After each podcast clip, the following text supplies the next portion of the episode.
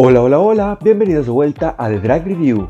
Este es nuestro episodio número 33 y estaremos revisando el capítulo 2 de la primera temporada de Drag Race España.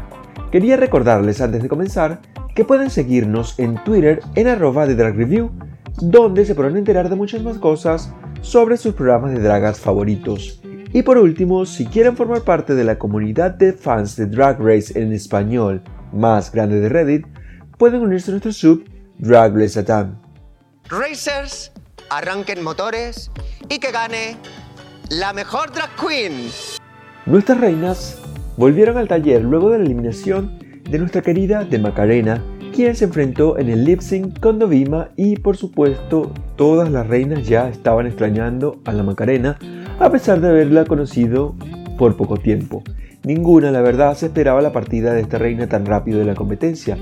Y es que todas estaban eh, empezando a tomarle un especial cariño, sobre todo Dovima, quien cuenta en este primer episodio que Macarena fue una de esas personas que, que estuvo con ella cuando tuvo su primer breakdown en la competencia. Al día siguiente, las reinas volvieron al taller para un nuevo día en la competencia y así conocer con cuál gatada le iba a salir Supreme el día de hoy.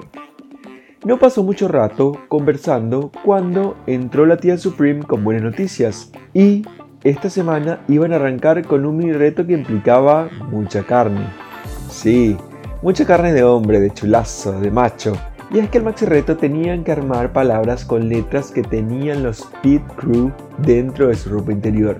Al mejor estilo de pasapalabras, las reinas jugaron a este estimulante juego y la ganadora no fue otra que la tía Puppy Poison, quien tuvo la mente más rápida y pudo ganar este mini reto. Puppy, junto a Ugacio, quien había sido la ganadora del maxi reto de la semana pasada, debían ser capitanas de equipo en el maxi reto de esta semana, que consistió en preparar versos y coreografías para una canción de pop española. Ambas formaron equipos con las mejores y se crearon dos grupos. El primero era el equipo de las Metaldonas, que estaba compuesto por Ugacio, Carmen Farala, Sagitaria y Killer Queen. Y el resto de las reinas formaron el grupo de la Pupi, que era llamado la 5 y cuarto, donde estaban obviamente la Pupi, Inti, Dovima y Arancha Castilla-La Mancha. Y Drag Vulcano, quien fue el último que se añadió a ese grupo. Ambos grupos me parecía que tenían unas buenas piezas para hacer un reto de nivel, un reto con un nivel alto.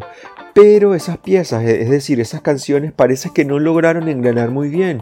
Y es, y es que por lo poco que conozco yo, creo que la Pupi era la única cantante o sí, la Pupi es cantante y está metida en todo este rollo de la música. Eso para mí debió ser ventaja para su equipo, pero parecía más bien que ella estaba jugando sola por su cuenta, no estaba apoyándose mucho en sus compañeras o no estaba eh, digamos, dándole, dándole ayuda a sus compañeras como para mejorar, sino que más bien estaba tratando de ser ella la mejor y sus compañeras las estaba dejando como en el olvido. O por lo menos eso fue lo que me pareció a mí, ella, eh, la sentí como que ella estaba jugando sola y por su cuenta. Y en el otro equipo creo que tenían a la Carmen Farala. La Carmen Farala me parece que ha hecho música y creo yo que tiene por lo menos las nociones básicas de cómo hacer un buen verso, de cómo hacer una buena canción o de cuáles son los tipos cuáles son, no sé, las palabras que, tienen que rimar o cuáles palabras riman mejores unas con otras. Y me parece que eso en cada equipo debió ser la base como para partir para que entre todo el equipo se ayudaran, o por lo menos entre las personas que más sabían de cada equipo se ayudaran y, y pudieran armar buenos versos y que al final, porque para mí al final el producto final, aunque fuera a ser evaluado individualmente, el producto final era un producto en equipo y eso era lo que se iba a mostrar en la canción. O sea, ese era el, resultado final, era la canción que era un producto en equipo. Y creo yo que si había alguien en el equipo que sabía o que tenía nociones de algo en la música, debía aportarlas al equipo y de esa forma hacer que todas brillaran o que cada una brillara desde su estilo, desde, su, desde sus cualidades, desde sus habilidades. Creo yo, me parece no estar equivocado, pero bueno. Pues resulta, pasa y acontece que después de preparar cada una sus letras, las reinas fueron a grabar sus versos con la Supreme, quien de productora musical tenía básicamente lo que tengo yo de astronauta. Supreme me parece que estaba presente, pero no mucho más. Creo que dio algunos tips eh, a las reinas, pero fueron para mí un poco vagos, a mi parecer. Fueron tips que no tenían nada de contenido y que no eran tips que hicieran que mejorara la, reina, digamos, en, en, su verso, que mejorara en su presentación. Y me parece que las reinas no estaban dando mucho con las letras, no tenían, las letras me parece que no tenían rima, no tenían musicalidad, no sé, no, no sentí que, que nos estaban dando buenas letras. En fin, para mí en esta parte del episodio vi que el equipo que estaba mejor preparado era el equipo de las 5 y cuarto, o por lo menos eso era lo que parecía con la edición del episodio. Eh, después de las 5 y cuarto vinieron las chicas de Metaldona y salvo Gacio las demás se veían un poco más seguras con el trabajo que iban a presentar. En cambio, vi a Ugacio como que le costó un poco más con la canción y eso fue básicamente lo que nos mostraron en la edición, es que le estaba costando eh, sobre todo escribir sus versos y también se veía que le costaba más como soltarse mientras estaba grabando las letras. Estaba o muy nervioso o muy en su cabeza, no sé, como que se bloqueó mucho cuando le tocó grabar su, parte de la canción, cuando le tocó grabar eh, su letra. Bueno, y así sin más pasamos al día de eliminación eh, me parece que la producción del programa decidió saltarse por completo el paso de los ensayos del acorio, porque en ningún momento vimos que las reinas fueran al main stage a, ensayar la coreo, la coreografía que debían presentar para el reto. Me parece que se saltaron por alguna razón que no quiero saber por qué, pero por alguna razón no la quisieron poner, o simplemente no, no lo incluyeron porque estaba de más. No sé, me parece que es algo que siempre vemos en las otras ediciones y que es algo que, que forma parte del, reto, digamos, como tal, ver cómo ellas arman su coreografía, ver quién, quién tiene más problemas en adaptarse a la coreografía, quién tiene más problemas agarrando los pasos de baile. Me parece que era un, espacio que no estaba de más para ver, pero bueno, en este caso la producción de Drag Race España pensó que no, que estaba de más. Y eh, así sin más, se hizo un nuevo día y las reinas ya estaban en la sala de trabajo preparándose para el estreno de sus canciones. Habían llegado el día de eliminación y las reinas ya estaban ahí en la sala de trabajo preparándose, maquillándose y todo eso para, para ir al, main stage a presentar los versos y las canciones que habían preparado. Pero dígame una cosa, ¿esto va a ser así todo el tiempo? Creo que este episodio, en este episodio han querido hacer todo como a las carreras o es cosa mía nada más, es impresión mía.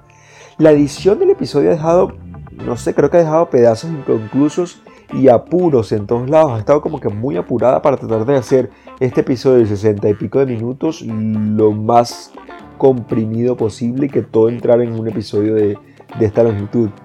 Creo que hemos visto en minutos nada más de la grabación de las reinas y así de una vez pasamos al día de eliminación. Coño, que, que no entiendo nada. Porque nos han dejado con la no sé, con las dudas de que iban a preparar, que, que se iban a poner. O sea, pasaron de armar letras, grabar con Supreme, día de eliminación y ya está Supreme en el escenario presentando el jurado. No entendí nada. Lo cierto es que, asimismo, como un correcamino, llegamos a la pasarela donde Supreme nos introdujo al jurado de esta noche, el cual estaba compuesto por Anna Locking, como siempre, los gemelos fantásticos y nuestra queridísima Paca la piraña. Y así sin más, no, dieron la segunda dosis y Supreme llamó de una vez a las chicas para presentar sus canciones. Ojo con esto, Supreme llamó a las chicas y como que no se había aprendido los nombres de los grupos porque llamó, ahora pasa el equipo 1 y ahora pasa el equipo 2. No entendí por qué la producción no le pudo dar un papelito o soplarle por el, no sé, por el apuntador los nombres de los grupos. Simplemente dijo, ahora el equipo 1 y bueno, ahora el equipo 2. Mm, mm, mm, detalles, detalles, detalles en la producción. Detalles. Lo bueno fue que el primer grupo que vimos fueron las 5 y cuarto. Y para mí las 5 y cuarto entraron en el main stage con mucho miedo. Se sentía que estaban inseguras y con una coreografía muy pobre. Si les soy sincero, me pareció que estaba muy, muy pobre esa coreografía. Al momento de cantar se notó mucho el fallo de la edición musical, quien no se esforzó en al menos mejorar un poco las voces de las chicas. Yo sé que en ninguna de las otras versiones hemos tenido buenas cantantes, o por lo menos la mayoría no son buenas cantantes, pero acá no hubo un productor musical que se diera cuenta que las voces no estaban haciendo match una con la otra, que las armonías no existían, que ninguno de los versos rimaba ninguno con otro. No entiendo por qué no, pudieron contratar un productor musical que se diera cuenta de eso. O quizás ese era el resultado que querían obtener. Esa duda la dejo para ustedes a ver si me pueden responder porque yo, yo no puedo responder esa pregunta. Me parece que no había musicalidad. Las letras eran muy pobres y algunas de las reinas de este equipo olvidaron sus propias letras.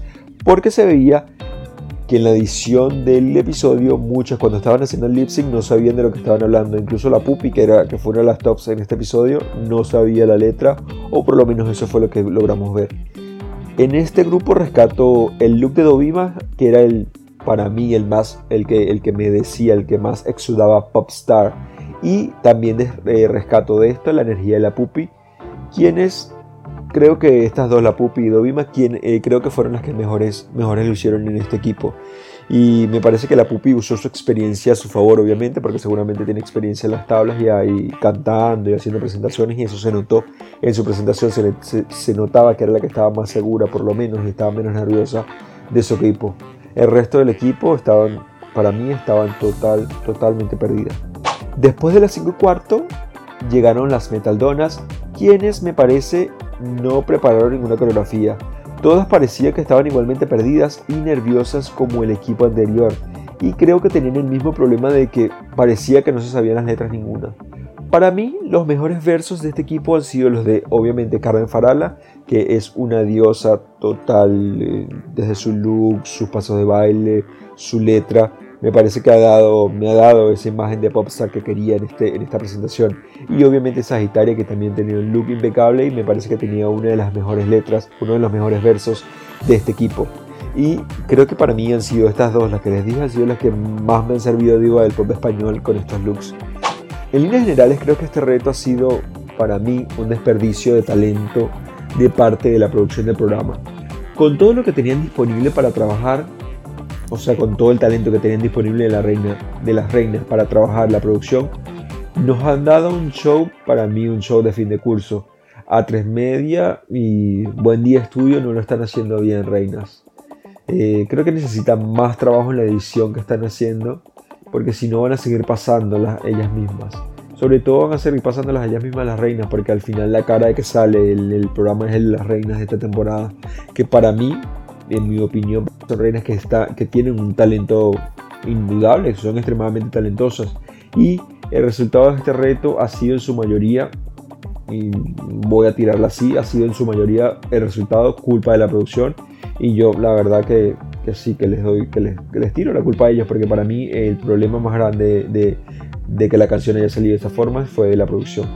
Totalmente estoy convencido que el problema fue ellos. Anyway, Después de este show de fin de curso, tuvimos el placer de ver La Pasarela, que fue un tributo a una de las leyendas de España, Cristina la Veneno. La primera en desfilar esta pasarela fue Sagitaria, quien nos sirvió cuerpazo, aso, aso, como solo Cristina la Veneno sabía hacer. Sagitaria me parece que basó su pasarela en la Cristina más madura en sus últimos años y creo que aunque fue un look que podría pecar de sencillo, me parece que Sagitaria logró dar un mensaje muy poderoso con este look y con su runway me parece que fue bastante poderosa la presencia de Sagitaria en el runway en esta oportunidad. Después de Sagi vimos a la Puppy Poison con un look que hacía referencia a la Cristina que había salido hacía poco tiempo de la cárcel. Esa Cristina que apareció mucho tiempo después dando entrevistas en la televisión y la verdad a mí me ha gustado el look de la pupi, me parece que ha sido bastante acertado, ha logrado eh, traducir los manerismos de la veneno y, y los ha adaptado a ella, a su forma de ser y a su estilo. Y creo que lo ha hecho muy bien en la personificación. Creo que la pupi lo logró bastante con la personificación de, la veneno para su, o sea, adaptar la, persona, adaptar a Cristina a su drag. Creo que lo hizo bastante bien la pupi y por eso la aplaudo. Luego de la pupi desfiló Drag Vulcano con un look que estaba bastante completo y que quería contar, creo yo, o por lo menos eso fue lo, que entendí de lo que hacía referencia a Vulcano, creo que quería contar toda la historia de vida de, Cristina desde que, desde que era niña hasta que se hizo conocida mundial. Esto no era un look idéntico a lo que había usado antes la Veneno, sino más bien era como una reinterpretación adaptada al drag de Vulcano que a mí me, gustó bastante y me pareció bastante interesante. Me, me, gustó bastante la propuesta que nos trajo Vulcano con este look para esta pasarela.